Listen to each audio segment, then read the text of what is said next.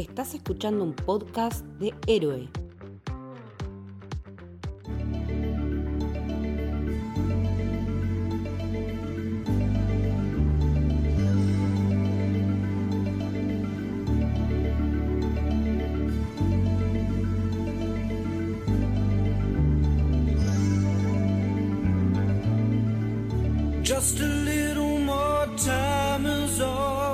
Bienvenidos, bienvenidas al Camino del Héroe.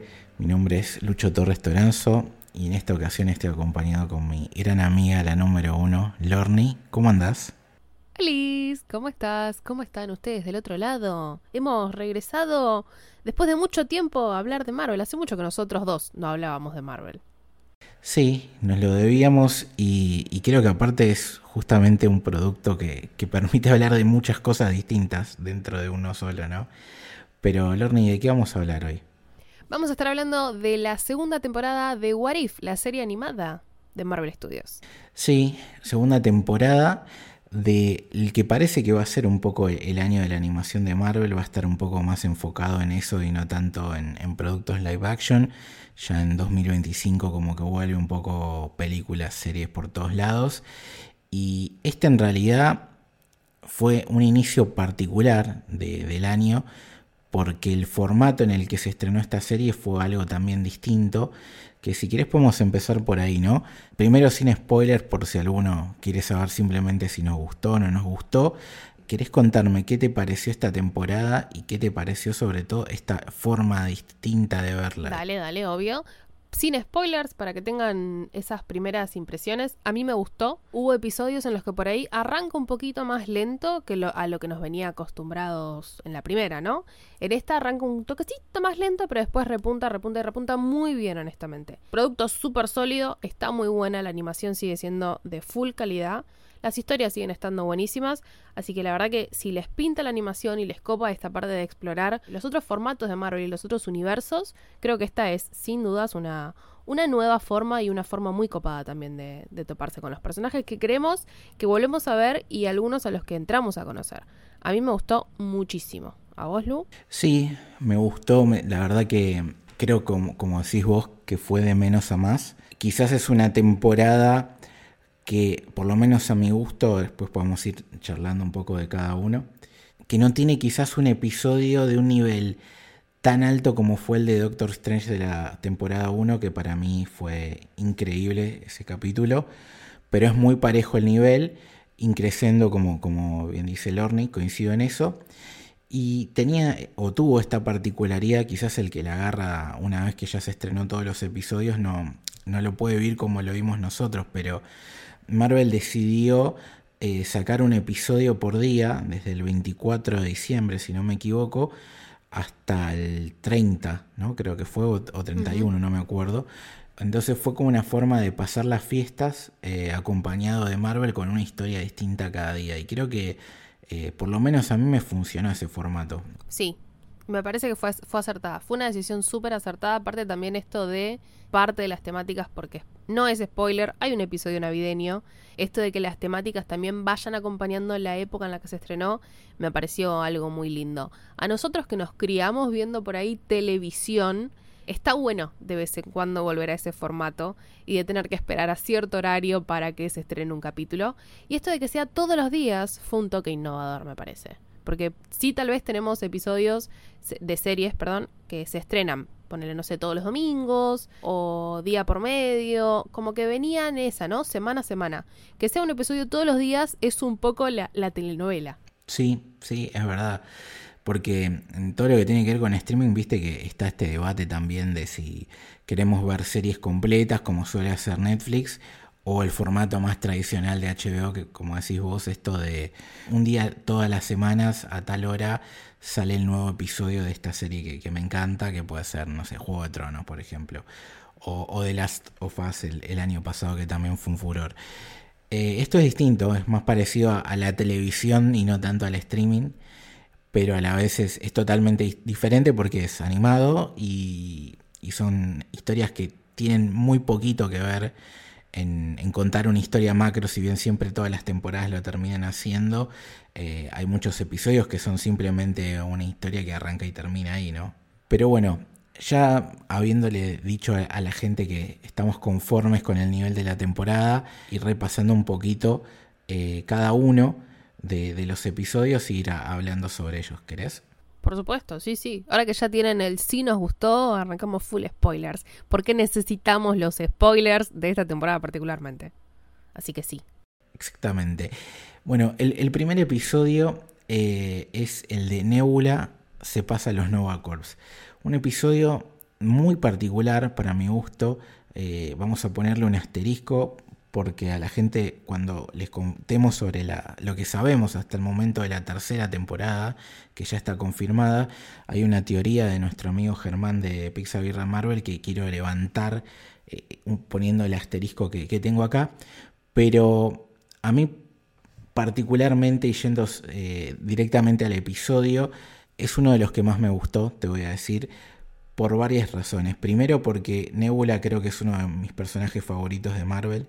Creo que es fácil top 3 de los personajes que más y mejor han evolucionado en todo el, MCU. Y la química que tiene eh, la actriz Karen Gillian con el personaje es increíble y se vuelve a notar ahora que simplemente aporta su voz y no solamente su, actuación eh, con el cuerpo, digamos. Y aparte se sumó esta estética cyberpunk que a mí particularmente de nuevo me, encanta. Y nada, es esto como un personaje que era tan chiquito, tanto en los cómics como en el propio MCU, puede ser protagonista de una historia que no tenga nada que ver con nada, puede ser uno de los episodios de esta temporada que, menos conecta con todos, creo que de hecho no conecta con nada, y aún así eh, la puedes pasar bárbaro. Eh, yo estoy muy conforme con este episodio. No sé cómo lo viste vos. Mis anotaciones sobre este episodio son: Oh no, la historia de Nebula me aburrió. Pero comparto esto de la estética. La estética y el hecho de que hayan levantado justamente a este personaje y le estén dando este protagonismo y que podamos seguir explorando un poco más de ella, eso sí me gustó. Y me gustó muchísimo el ver esta nueva faceta. Eso me pareció súper interesante. Pero no sé si fue eh, la forma en la que estuvo contada tal vez el episodio, medio, mm, tal vez medio detectivesco. Sí, medio, noir. Medio noir, sí. Como que me la bajó un toque. Hubo momentos en los que, a ver, a mí no me gusta estar por ahí con el celu mientras estoy mirando algún producto, sea una peli, sea eh, una serie o lo que sea que esté mirando. Tengo como momentos en los que digo, uy, bueno, voy a poner pausa, voy a fijarme esto. Acá me vi tipo escuchando el episodio más que viéndolo por momentos. Y fue como, epa, retrocedí y volví, a hacerlo. Em, me pasó como que no sé si me descolocó un toque, pero fue más que nada la historia y la forma de estar contada, porque después la animación, ella, ella es espectacular, comparto esto de que Karen es sin duda Nebula, ya se apropió totalmente del personaje. Me gusta mucho cuando pasa eso con, con un actor o una actriz eh, pero la historia en sí me aburrió y el episodio me descolocó un poco para empezar la temporada. En eso sí te voy a bancar. Me parece que, a ver, a mí me gusta porque se unieron un montón de cosas que, que me suelen gustar. Pero es cierto que cuando arranca la temporada fue como, ¿para dónde vamos a ir? Porque es un episodio que se siente muy diferente a, lo que fue la primera y también para mí a, a, lo que fue el resto de la segunda temporada. Pero bueno, eso es algo que que de vuelta eh, pongo el asterisco para levantar después la, teoría de Ger, pero sí, te, banco completamente lo, lo que decís que choquea. Te puede gustar como en mi caso o no tanto como en el tuyo, pero creo que los dos coincidimos en eso, que, es como un, inicio de temporada muy particular y, sorpresivo. Y que te engancha, te engancha para seguir viendo, porque por A o por B vas a decir, che, ¿y cómo va a seguir esto? ¿Van a seguir con, este, con esta línea o van a cambiar radicalmente? Creo que también fue una jugada copada por ese lado. Sí, porque decís, a ver, si viene otro capítulo de estos en tu caso y no me gustó, decís, bueno, mm, creo que no voy a seguir viendo la temporada. La salteo. Claro, en mi caso sí subí, ojalá sigamos por esta línea y después cuando hablemos del segundo episodio ves que va por otro lado totalmente distinto, te termina enganchando también porque si ah, bueno, pará, es muy ecléptico lo, lo que estoy viendo, la verdad que no. Sí me pueden sorprender con cada uno de los episodios. Una de las particularidades que, tenemos en toda la temporada, que podemos aprovechar este primer episodio para, para ya comentarlo, y que es algo que a mí en lo particular me sorprendió para bien, es la enorme cantidad de actores que en el MCU eh, hacen de estos personajes que volvieron para darle la voz en, en la animación. Es algo que es sorprendente porque en general no suele pasar esto, ¿viste? Vos como que tenés la voz de Batman, la voz de Spider-Man, muchos actores inclusive haciendo esos personajes, y es raro ver al actor del cine eh, poniéndole la voz al personaje. Y acá, y, creo que es parte también de la magia de, Marvel en estos años para hacer este universo compartido, tiene que ver con esto, ¿no? Eh, estos detalles que incluso en los actores que, que no repiten, que son pocos, que, ahora después los podemos comentar algunos cuando vayamos hablando de los episodios, buscan a alguien que se parezca bastante la voz al actor del cine, que eso también me parece un detalle muy lindo. Sí, de hecho lo tuvimos en la primera temporada con esto de que no volvía, por ejemplo, Scarlett Johansson, pero tenemos un, un tono de voz que tiene la actriz que hace el doblaje, que lo maneja muy bien y decís, epa, es pero no es. Y aunque no lo sea, al oído ya acostumbrado por ahí al tono meloso, seductor y esto de femme fatal de Natalia, eh, se acomoda re, piola. Y esto de que algunos vuelvan, eh, me parece muy lindo. Me pasaba, por ejemplo, con DC, que el único que siempre volvía a hacer en las versiones animadas era Matt Ryan. Sí. Y acá me parece que está muy piola esto de que, por ejemplo, justamente Nebula sea Karen. Porque ya no es solo el, el darle la, otra oportunidad, ¿no? De decir, bueno, mira, también puedes desdoblar eh, al personaje de esta forma, sino es eh, el también mantener de cierta forma a algunos espectadores que por ahí no están tan acostumbrados a la animación eh, o al escuchar a otras personas en tales personajes. Y eso también está bueno a veces. Obvio, me pongo un, un poco en el lado de los actores de voz y que están tipo, eh, pero me podrían estar dando laburo a mí también en esto. Eh, pero nada, eso ya es otro tema. Disney, Disney y sus problemas de, billetera. Pero me gustó, me gustó igualmente el, regreso. Y el regreso de un, de un montón y de voces que decís, fa, no lo puedo creer. No, es que es eso, es que para hacerlo simplificado, ¿no? Eh, de los Vengadores más conocidos, los únicos que no vuelven los actores son Iron Man, Black Widow, que lo dijiste vos, y, el Capitán América.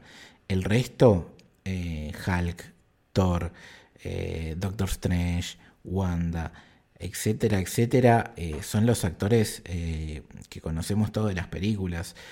Y aparte, en, estos episodios de, la segunda temporada, donde quizás el protagonismo están en personajes secundarios como el de Nebula que estamos comentando, cuando hay un episodio que va a venir después, que es el de Ella, que vos veas que está Kate Blanchett, a mí por lo menos fue una sorpresa rotunda.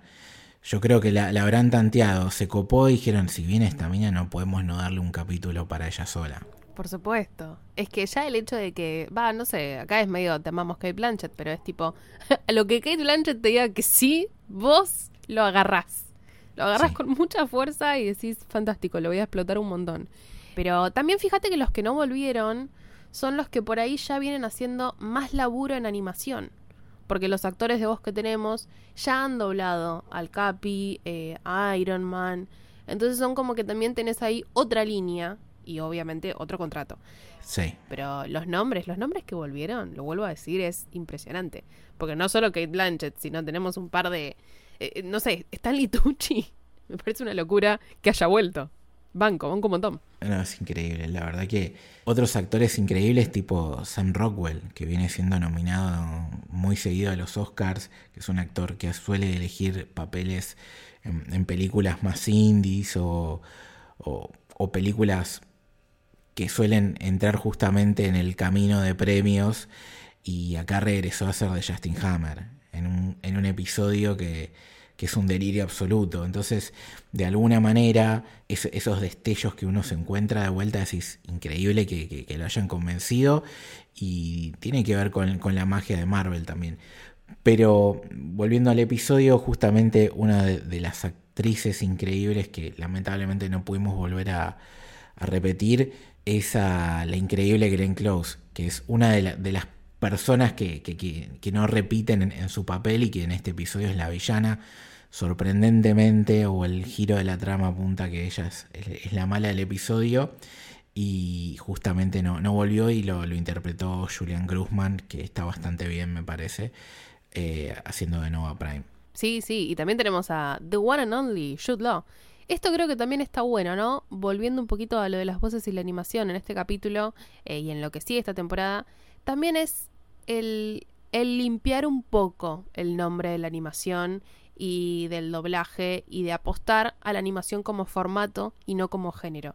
Creo que también es, es un poquito eso, que los grandes actores también estén aceptando papeles, eh, no solo por la magia de Marvel, eh, y también se tiene que aceptar por ese lado. Entonces también teniendo todos estos grandes nombres, le da otro impacto y la gente lo toma como de otra forma. Lo endulzan de cierta forma, tal vez, para que la gente diga, epa, mirá, está fulanito, lo voy a ver. Está buena la animación, no es cosa de nenes. No, olvídate, sí. Y aparte Marvel, eh, sacamos a, al MCU, pero Marvel en general, eh, ya con las películas de Spider-Man creo que, que logró cambiar un poco la, mentalidad, por lo menos de la gente que consume las películas o series de superhéroes con respecto a la animación. Eh, y esta serie no siendo tan mainstream quizás, me parece que, que le da continuidad a eso que, que, estás comentando vos, Lorne. Coincido rotundamente que, que ayuda también a, a, que se la valore como se merece el, el, lenguaje de la animación, porque si decimos género, Lucas se va a enojar y tiene razón. Formato, formato. Lo dijo um, Guillermo del Toro. el format. Ah, podemos avanzar al, al segundo episodio porque en el primero tenemos discrepancias sentimentales. No, no, igual está buenísimo, está, está, buenísimo el episodio. A ver, es una buena forma de arrancar. Es rara, pero es una buena forma. Yo creo que acá quizás estemos más de acuerdo. A ver, el segundo episodio es Peter Quill enfrentándose a los héroes más poderosos de la Tierra. En este episodio, en realidad Peter Quill es una excusa para contar otro tipo de historias que tiene que ver más con la paternidad, ¿no? tiene que ver con un montón de, de conflictos que está bueno que los hayan mezclado estos personajes, ¿no? Como el de Ant-Man, el, el, el, de Ego, etc. ¿Te gustó? ¿Te gustó menos? ¿Bajó el nivel? ¿Te sorprendió? ¿Cómo, cómo viste este capítulo? No sé si puntualmente me sorprendió, pero sí me gustó esto de el sentido tal vez de familia hmm. que tiene el episodio. Me gustó esto de que se toque tanto como la paternidad. El family found es un tropo que a mí me gusta mucho esto de la familia encontrada y acá está muy bien planteado y le da como esa vuelta de tuerca a la historia. Eh, me gustó, me gustó. Me, me fue raro igualmente, sí. pero me, me convenció. Se, seguía un poco en la línea de ¿qué carajo vamos a ver en toda la temporada? Eh, y eso creo que también fue lo que me, lo que me terminó enganchando. Pero um, me gustó este, este team up que se, armó. Sí, ese es otro detalle que tiene el episodio, que es mostrarte una versión diferente de los Vengadores, que es algo que después vamos a, ver que se repite más adelante en la temporada.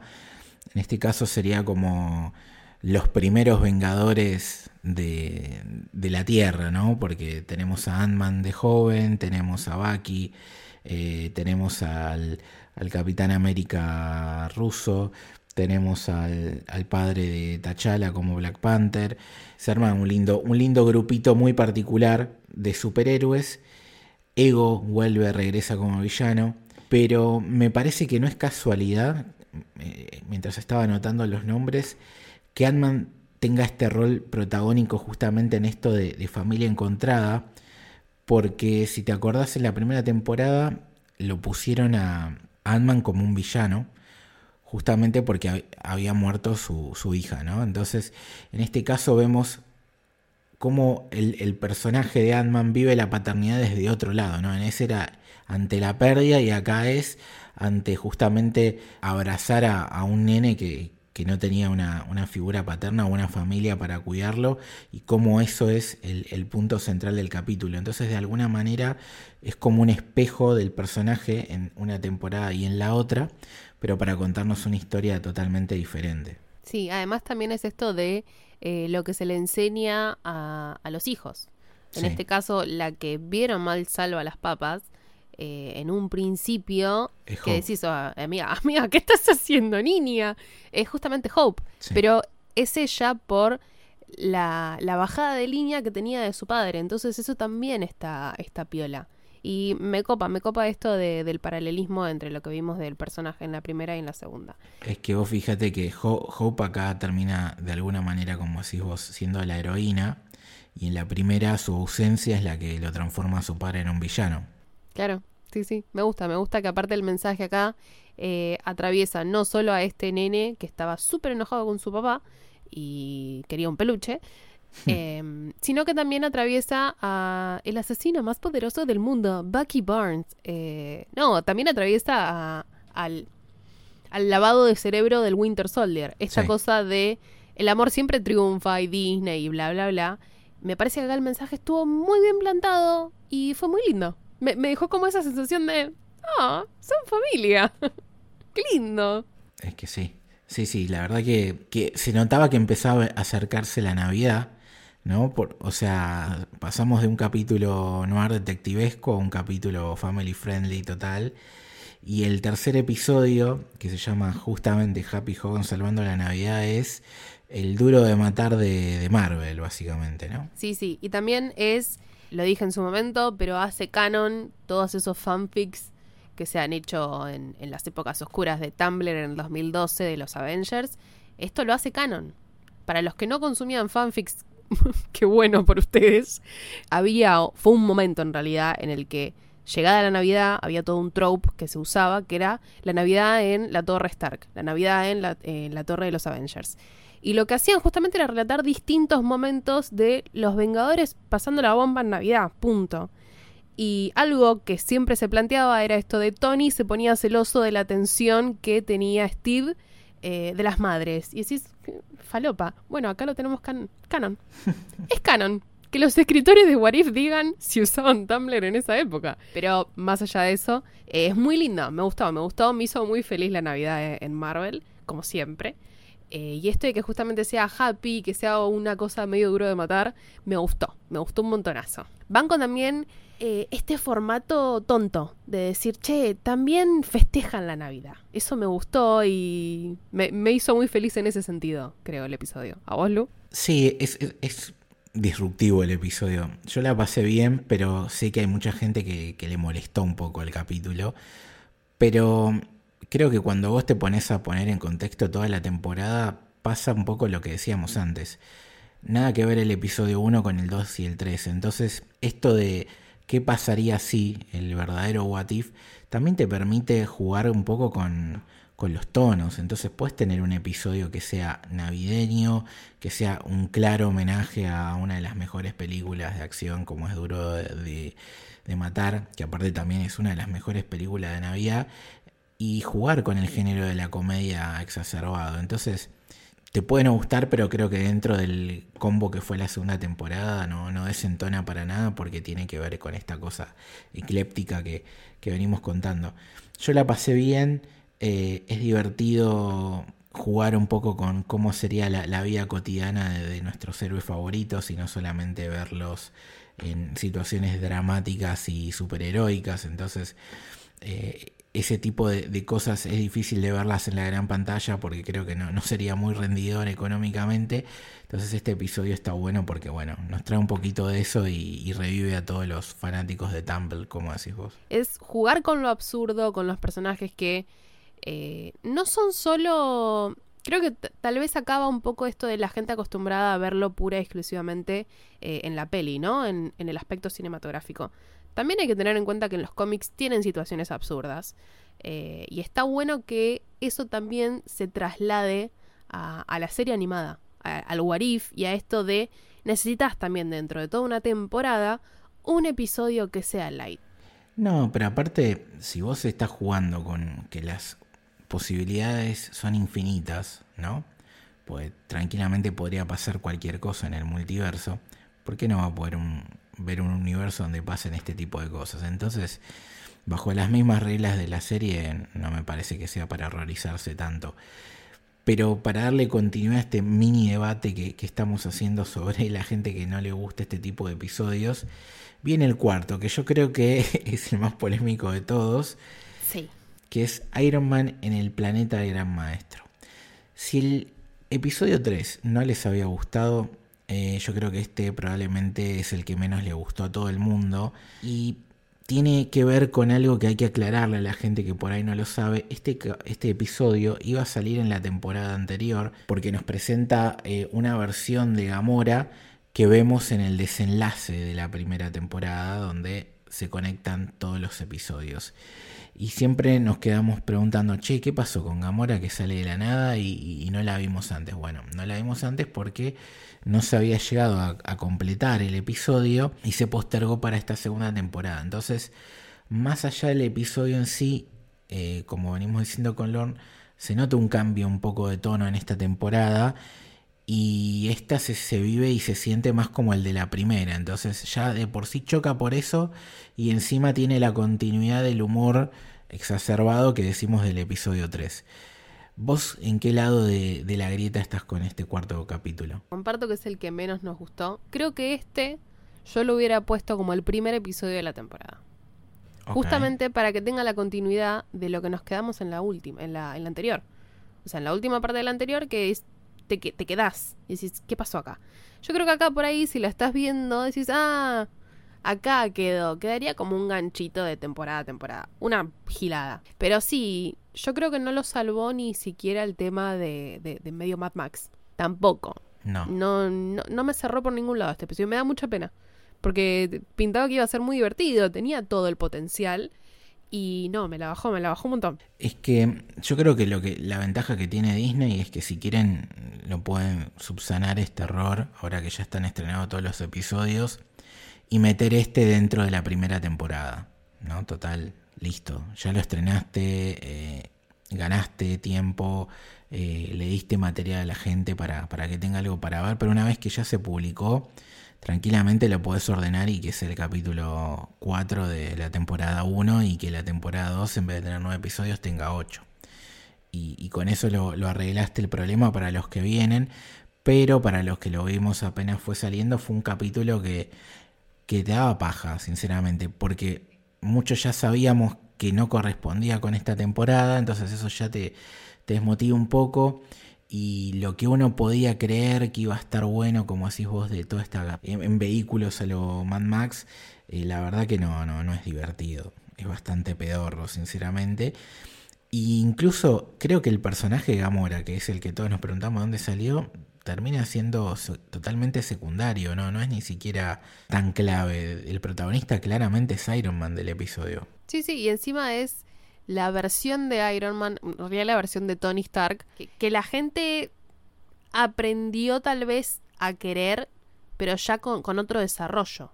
Porque es el de la primera peli, y, o sea, de la primera peli de los Avengers, eh, demasiado engreído, como que todo chocaba, todo chocaba mucho en el episodio. Me pareció como muy caótico, pero no de una buena forma. Ni siquiera por el protagonismo, por las relaciones que se fueron construyendo dentro de la historia. Eh, y ni hablar de Gamora que, la verdad, ni pincha ni corta. Porque podría haber sido una aliada en, en este episodio y salvar las papas, que lo hace a un 20%, porque en definitiva sigue siendo Tony.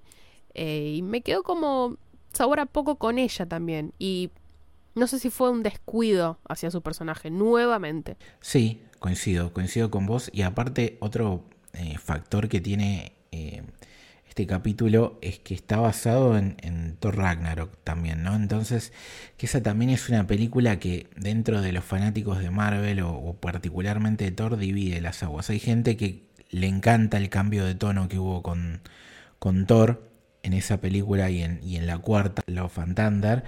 Y hay gente que lo detesta, que piensan que a Thor lo transformaron en un boludo, etcétera, etcétera. Entonces, traer de vuelta esa película que, ya de por sí genera debate, darle tanto protagonismo al, gran maestro, que es un personaje bastante particular, por más que, que, haya un actor increíble por detrás como Jeff Goldblum, creo que no suma. Entonces, bueno, ya nos la, comimos en esta temporada, por lo menos arreglenlo, póngalo donde correspondía, en el timeline y, y chao. Pero sí, este creo que fue el episodio que tal vez más descolocó. Y acá cambió rotundamente todo el tono de la temporada. Y de hecho tenés un hilo conductor a partir del episodio 5. Exactamente. Llegamos a, para mí, la mejor parte de la temporada. Y arrancamos con la Capitana Carter contra el Hydrostopper.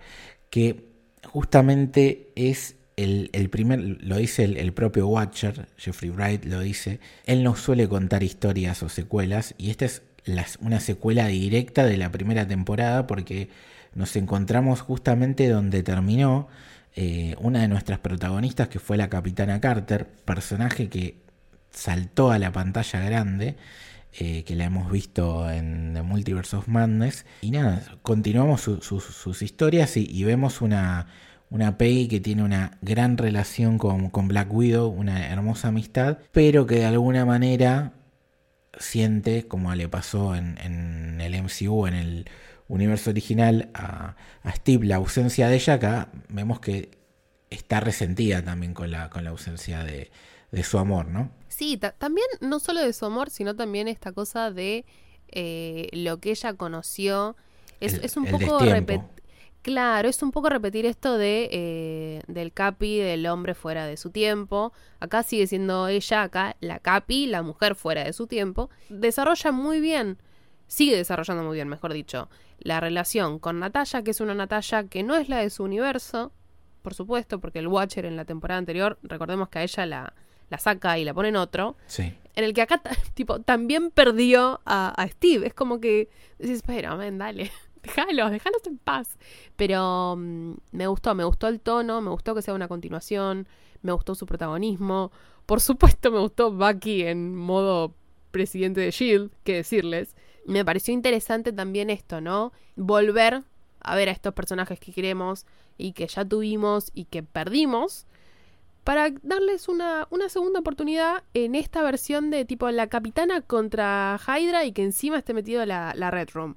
Me pareció una combinación súper falopa. Pero efectiva. Súper efectiva, sí.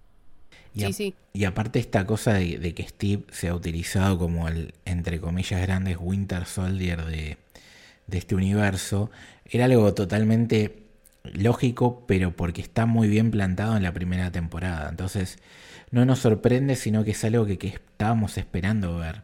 Entonces eso está bueno también. Y creo que también ahí ese es el, punto a favor y que repunte y que sea también el, hilo conductor que va a tener de acá al, episodio 9. Sí, sí, sí, porque justamente eh, este capítulo termina como eh, marcándonos que acá viene justamente lo que dice Lorny, el hilo conductor de la temporada, porque eh, hay una escena post créditos entre comillas en la que vemos que se reencuentra con otro personaje importante y que se la traslada a otro sitio, ¿no? que, que, por un momento no sabemos cuál es, pero que después ahora vamos a, contar cuando lleguemos a ese episodio. En el medio de, eso, antes de, llegar al, al, al punto, al clímax de la temporada, vino un episodio muy particular que es el sexto. ¿Y por qué es particular? porque es el episodio en el que Marvel Studios nos presenta su primer superhéroe original. Es decir, estamos ante un superhéroe que nace en What If, totalmente que no existe en ningún género, porque, por ejemplo, la capitana Carter, no con ese nombre, pero ya existió una versión de, Peggy Carter que, era capitana en los cómics. Acá estamos hablando de un personaje que se llama Kaori, que no existía en ningún lado, es un personaje totalmente nuevo creado por Marvel Studios que tiene un potencial a futuro de trasladarse tanto a los cómics como a las películas o series de live action. Cosa que a algunos se podrá sorprender, pero en DC sucedió en su momento con el personaje Harley Quinn. Harley Quinn, que hoy es un personaje hiper mega archi conocido, popular, de los más populares de DC en general, te diría, y que nació de la serie animada de Batman de los 90 de Bruce y después fue tan fuerte eh, como pegó en la gente que llegó a los cómics y después también llegó al live action donde hoy en día es una, un icono directamente. Entonces veremos hasta dónde llega Kaori. Como punto de partida eh, tiene el potencial de ser un personaje que logre atravesar la, la propia barrera de la serie y transformarse en algo más, en, llegar a otros medios de, dentro de Marvel. ¿Te gustó el personaje? ¿Te gustó el episodio? Me gustó y para continuando lo que dijiste, no solo de la propia serie, sino también la barrera de, del, universo cinematográfico de Marvel. Me gustó mucho el episodio, me gustó mucho ella como personaje y creo que también está bueno esto de darle la voz a no solo los pueblos originarios, sino a diferentes culturas, porque es un pueblo originario, pero además tenemos un poco esto de la colonización. Sí. Fue súper criticado. Yo leí varios tweets de mm, españoles muy enojados, como diciendo, pero nos hicieron quedar como monstruos. Fue muy bueno, Rey. ¿Cómo te lo explico? ¿Cómo te lo explico, no? ¿Cómo, claro, ¿cómo, cómo te explico la colonización? Em, pero me gustó, me gustó un montonazo, me gustó el tono, me gustó la historia que se contó, me gustó la, la personalidad de Kaori. Me gustó muchísimo esta cosa de la fortaleza también que demostró y el poder que tuvo para llevar esa fortaleza a los otros. La verdad, a mí me encantó. Sí, eh, un paréntesis, ¿no? Siguiendo a esta gente que se enoja por, por cómo Sí, se, se los muestra a los españoles. Mira, nosotros en el 90% de las producciones, cada vez que hablan de Argentina, nos asocian con los nazis. Y que eso es algo que ni siquiera está tan, tan, tan, tan confirmado como está lo otro, ¿no? Que, que- que Y que en Villa Gesell hay nieve.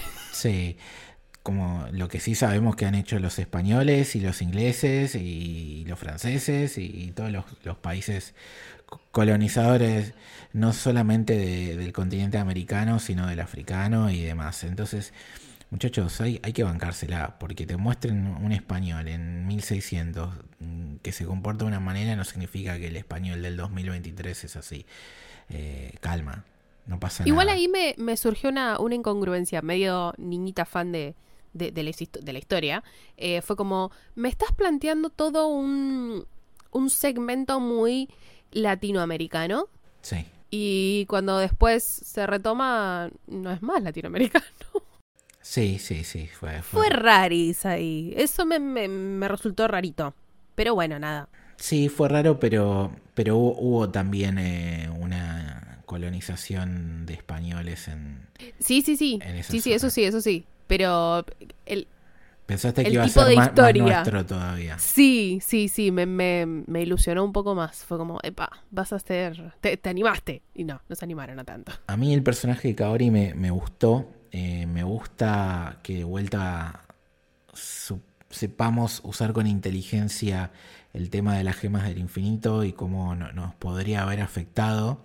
En este caso el tercer acto, otra vez, de vuelta, de alguna manera, eh, vínculos con el, la historia del Capitán América, indirectamente en este caso, y cómo podría haber afectado toda una civilización, como es el caso de Kaori y que está bueno esta cosa de representar, eh, entiendo que lo, hayan hecho por ese lado, los propios americanos de contar eh, o darle lugar a, su propia cultura y a, sus pueblos originarios, eh, como en el caso de Kaori y también en, Echo, que es la otra serie que, estrenó Marvel en, en este 2024 y que ya vamos a tener un podcast, no se preocupen, pero que son dos personajes que se conectan desde ese, desde ese punto de vista.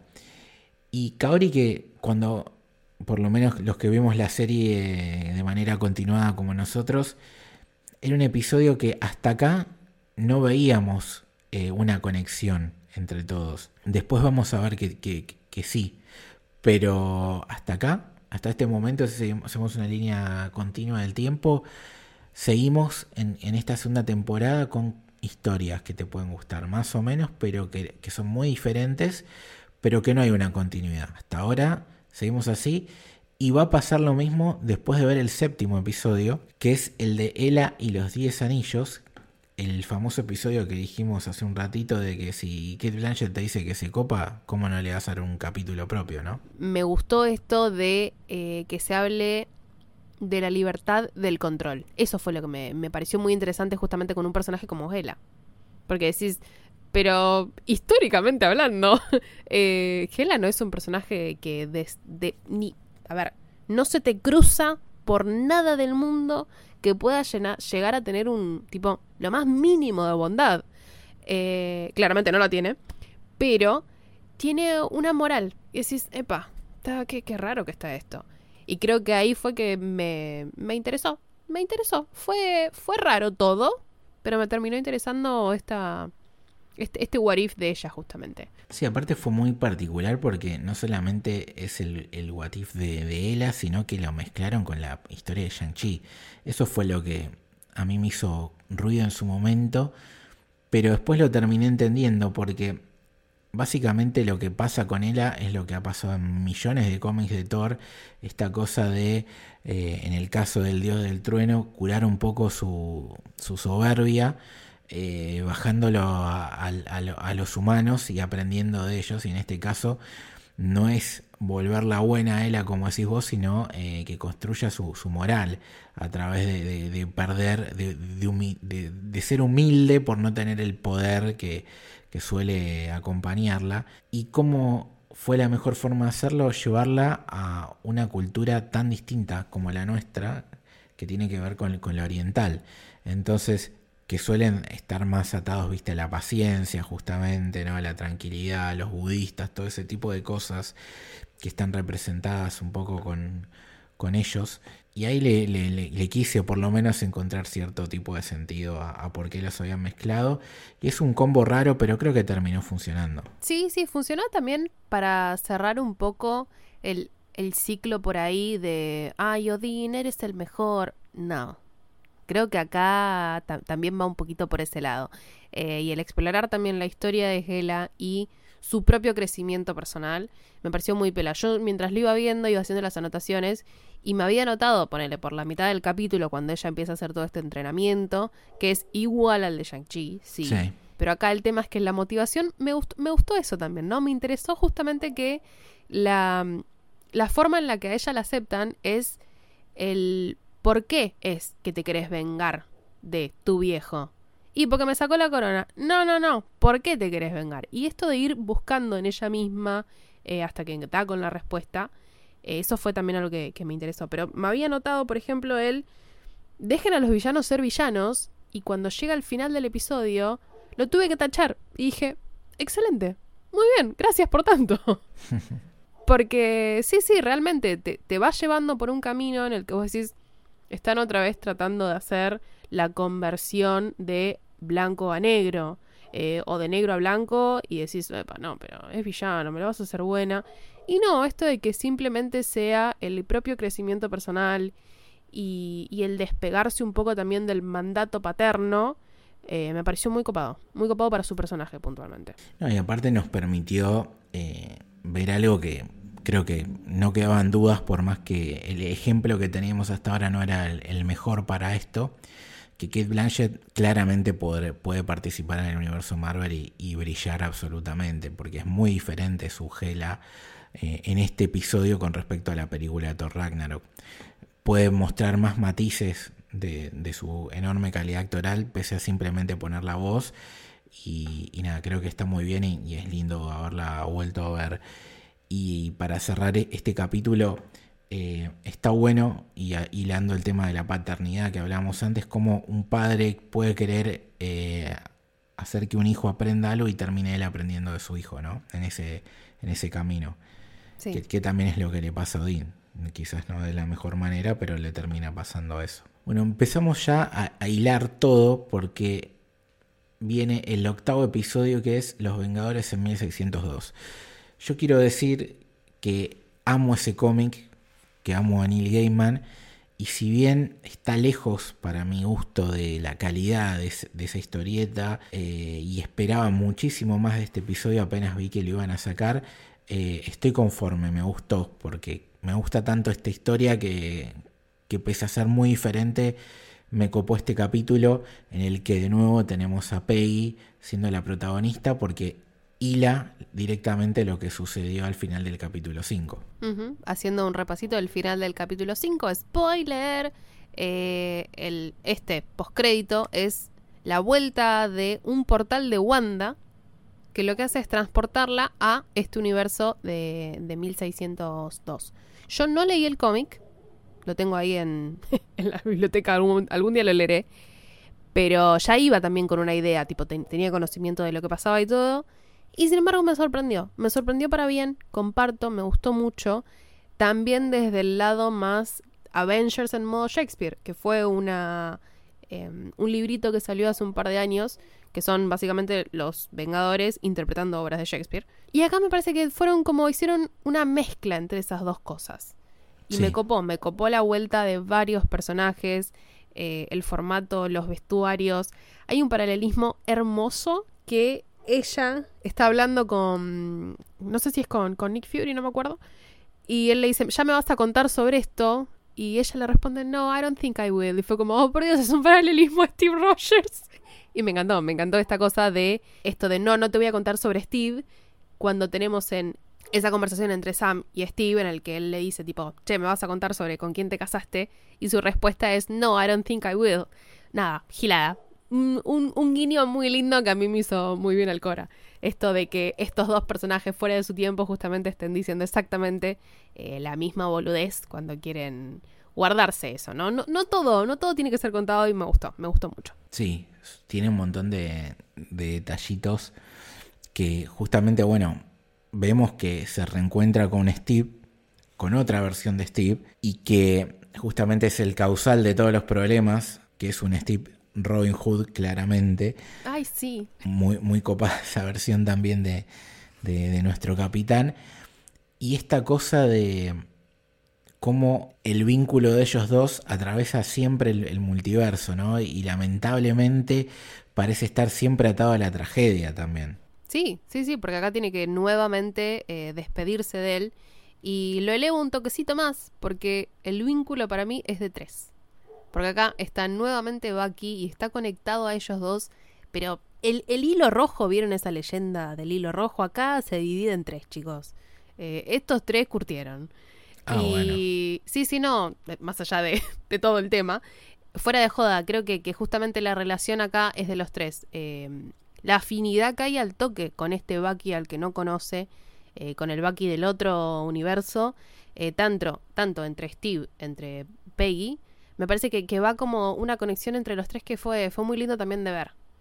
O sea, a mí me pone... Saben que soy medio fan de, justamente ellos tres. Y esta nueva forma, el, guiño a Robin Hood también me pareció loquísimo. Una falopa hermosa. Eh, el hecho de que, tengamos a todos estos personajes en este formato me pareció muy piola. No, y, otra cosa muy loca es esto de disfrutar eh, la parte teatral de tanto eh, Tom Hiddleston haciendo esta versión tan particular de Loki como de nuestra brujita de, Wanda también haciendo acá de, Merlín. Eh, espectacular. Son esas cositas, son esas perlitas lindas que, te regala la serie que, se disfrutan muchísimo. Sí, sí, sí. Eh, y esto de que nada, sea justamente la historia protagonizada por, por Peggy, que ella sea la, la heroína que puede llevar a todos a salvar este momento.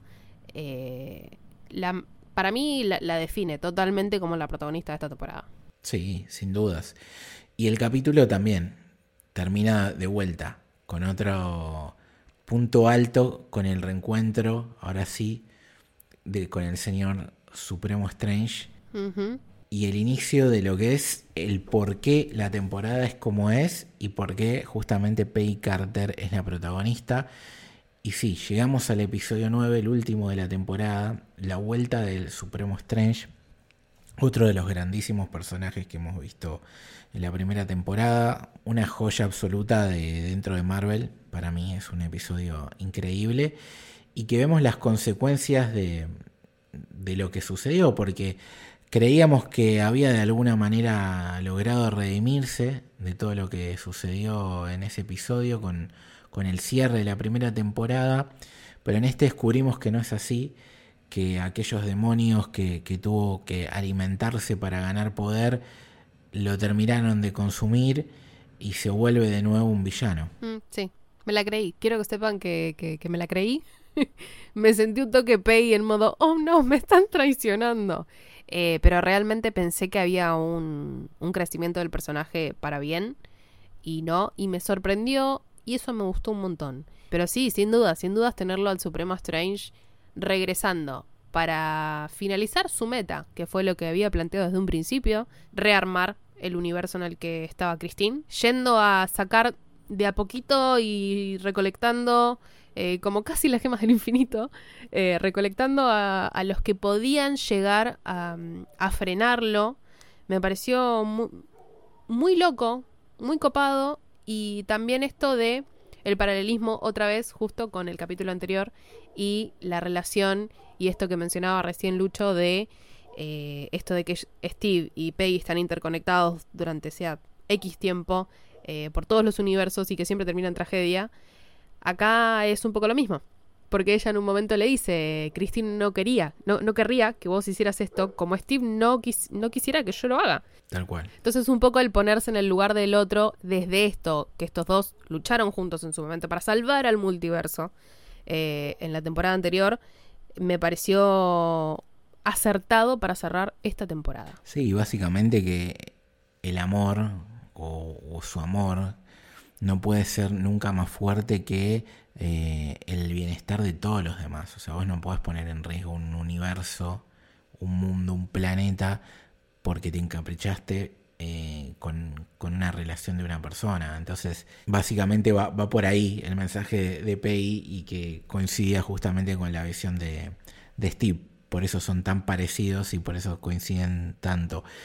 Eh, en este episodio también vemos la vuelta de Kaori, siendo la, ayuda clave para la batalla y para superar el momento junto a la capitana. Y podríamos decir de alguna manera que este episodio es un pequeño vistazo a lo que todos creemos que puede llegar a ser eh, la famosa Secret eh, Wars, la, la, película con la que va a cerrar la, sexta fase del universo Marvel, en, la que vemos cameos de, por todos lados, diferentes versiones de los mismos personajes peleando, una pelea tremenda, poderes, eh, gemas, eh, objetos poderosos, eh, power-ups por todos lados. creo que es como un, pequeño guiño de What If, decir, miren que si esto les gusta, prepárense para, para ver lo mismo, quizás incluso más grande en la pantalla grande, ¿no? Para mí se perderían muchos detalles, pero sí, es un testeo, es un testeo sin dudas a lo que puede llegar a pasar. Yo sentí que en un punto también fue un toque fanservice, por supuesto, y está bien que se haga. Yo estoy a favor del fanservice. Eh, pero hay momentos en los que yo lo sentí, fue como, es como cuando jugás X videojuego y le empezás a poner cosas al personaje. Y tipo le pones una espada y le pones una armadura y después decís, ay, pero el sombrero de brujo también le queda bien. Eh, y, y, empezás a ponerle tantas cosas y dices, epa, está funcionando todo. Está, bueno eso. La combinación con Kahori, esto de la reaparición de un montón de personajes que ya habíamos visto, no solo los cameos, eh, sino las, vueltas, ¿no? Eh, me pareció mm, caótico, pero tan caótico a nivel Strange que funcionó muy bien para que sea justamente eh, el fin, supuesto fin del personaje. Sí, que al final sí termina medio redimiéndose, ¿no? Es como que de alguna manera él, ayuda a que lo superen, a que lo venzan. Y cuando vemos que eh, creó finalmente el universo, este donde estaba su gran amor, pero lo hizo sin él. O sea, entendió al final el mensaje que le mandó Peggy. Sí, sí, sí, lo, entendió, fue tristísimo. Eh, me dolió un montón ver ese final. De hecho, me dejó medio como aconjonada. Como, oh no, ¿esto en qué momento se puso tan triste? Eh, pero nada, repunta un poco el final eh, y no nos quedamos con ese sabor amargo por ahí. Que igual es un sabor amargo necesario para un personaje como Strange. Sí. Eh, porque necesitaba entender ese mensaje que le estaba dando Peggy. Pese a ese final amargo, nos dan a entender la, la serie que, que todo el resto termina perfecto, feliz y contento. Y spoiler, nos conecta el final de esta serie, si no vieron Loki, perdón, pero se lo vamos a decir, directamente con el desenlace de la temporada 2 de Loki, mostrándonos el árbol que une justamente todo el multiverso y a ella junto al Watcher observándolo. Nosotros sabemos que Loki, que hoy en día es el, dios del tiempo, el guardián del multiverso, básicamente, está ahí. Y nos abre la puerta a un posible regreso del personaje de, Peggy Carter, la capitana, con todos estos mega power-ups que tuvo en este episodio.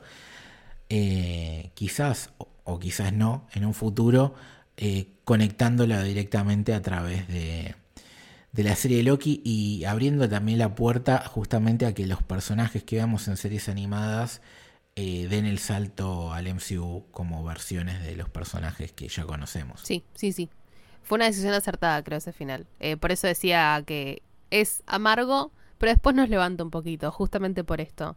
Que sea la conexión y que también tengamos a estos dos personajes que acaban de cerrar el multiverso, tanto a Peggy como a Loki, acompañados a su distancia, porque sabemos que está ahí Loki, acompañados a su distancia por el Watcher y esto de, bueno, a ver a dónde vamos, eh, te, deja como un poquito manija también. Es como, epa, ¿y ahora? ¿Y ahora qué pasa? ¿Tenemos temporada 3? ¿Tenemos películas? ¿Qué tenemos? Y tenemos todo, porque temporada 3 está confirmada, pero se mostró de una manera muy particular, ¿no? Porque pasamos de ver el potencial conexión con el MCU, con esto de Loki que estamos hablando, pero el teaser que nos mostraron es de un capítulo de Bucky que no tiene nada que ver con nada, es un capítulo que está en una persecución en, adentro de un vehículo y tiroteos y demás. ¿Qué te pareció? Eh, a ver, siendo fanática de Bucky, claramente te habrá gustado, pero digamos, ¿te sorprendió que hayan mostrado eso? ¿Te, te hypeó ese capítulo? Eh, ¿no, te parece que salta un poquito como el de Nebula en esta? Sí, sí, sí, sí, te, te descoloca. Me gustó, por supuesto, porque ya saben que si está, yo voy a estar. Eh, pero me descolocó. También igual, lo, lo hablábamos antes de, de arrancar a grabar, creo que se decidió poner acá justamente para no sacar el protagonismo a, la historia de Peggy. A la historia de Peggy y a la historia del multiverso. Pero me gustó, estoy, re, sí. Me parece que sea lo que sea que nos quieran contar de en esa, me copa, porque creo que por ahí lo pueden llegar a conectar con eh, el episodio de Peter Quill, de que se, se pelea con, con, los héroes más copados de la Tierra. Eh, creo que por ahí lo conectan con eso, ¿no? Con esto de, bueno, cómo hizo ese Bucky, eh, ahora que se, se, está tratando de deslavar el cerebro y ser justamente Bucky, dejar de ser el, el, Winter Soldier. Creo que por ahí lo pueden llegar a conectar con eso y va a pasar un poquito tal vez eh, lo que pasó en esta temporada, que tengamos episodios que digamos, epa, ¿y pero acá qué pasó? Para mí van a ir por ese lado. Sí, ahí levantamos el, famoso asterisco que, pusimos antes. Escuché el, episodio de, de, What If, parte del episodio, mejor dicho, de nuestros amigos de Pixar y Marvel, y Germán, eh, el conductor estrella de, de ese podcast, amigo, comentaba que no sé si después lo terminó confirmando, pero que para él el episodio 1 de esta temporada, el de, el de Nebula, en realidad es un episodio que corresponde con la tercera temporada y se reemplazó de la segunda para la tercera este de Bucky, que tendría sentido con lo que vos estás contando, Lorny.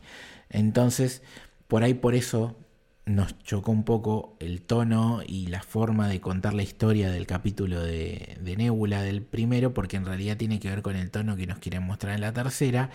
Y este Baki nos, nos sorprende después de lo que vimos al final de la temporada, porque en verdad pertenece justamente a lo que acabamos de ver. Tranquilamente podría ser cierto, así que nada, me, me gusta la teoría y eso explicaría un montón de cositas. Y podemos atarlo a lo poco que sabemos de, esta tercera temporada que se viene, que tiene que ver con salidas. AC Bradley, que fue guionista de algunos episodios de la Miss Marvel, también fue generalmente la escritora principal de estas dos temporadas de What If y ya anunció en sus redes sociales que no va a continuar el año que viene.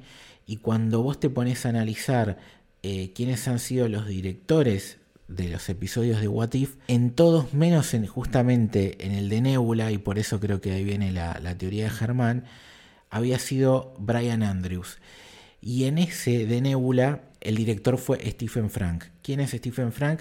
Él es el director de la animación de la primera temporada, pero no había sido director per se de un episodio. Y ahora parece que la tercera va a estar a su cargo. Entonces, quizás este cambio de visión tenga que ver también con el cambio de, de, la temporada, así que veremos si nos encontramos más episodios parecidos en tono, en estilo de, narración y de animación y de la historia macro de contar eh, con el de Nebula, así que quizás la tercera temporada vaya un poquito más por ahí. Me, sirve igual, porque también está bueno en esto de que justamente es un what if, y está piola poder darle eh, la oportunidad a diferentes escritores, diferentes eh, directores, de que exploren esto, las otras historias y los otros tonos que nos puede dar Marvel. Cuando arrancamos dije, a mí no me convenció el primer episodio, no, por supuesto.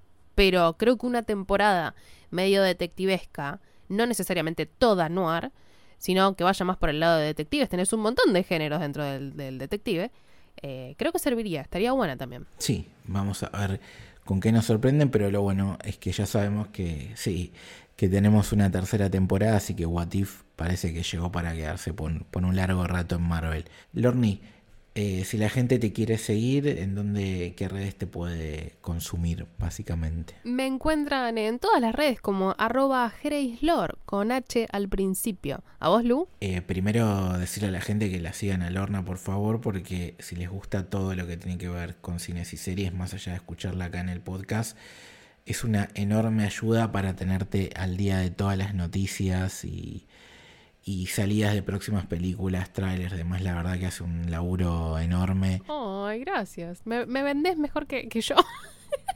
Y a mí, no, a mí no me sigan, yo hablo mucho de fútbol, chicos. Sí, es fundamental. Me, escuchan acá, así que a L Torres Toranzo, Torres con S Toranzo con Z.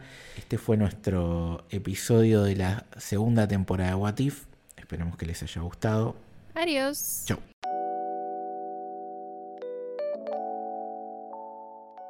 Si querés seguirnos en redes, podés hacerlo en Twitter en arroba Camino Héroe y en Instagram en arroba Camino del Héroe.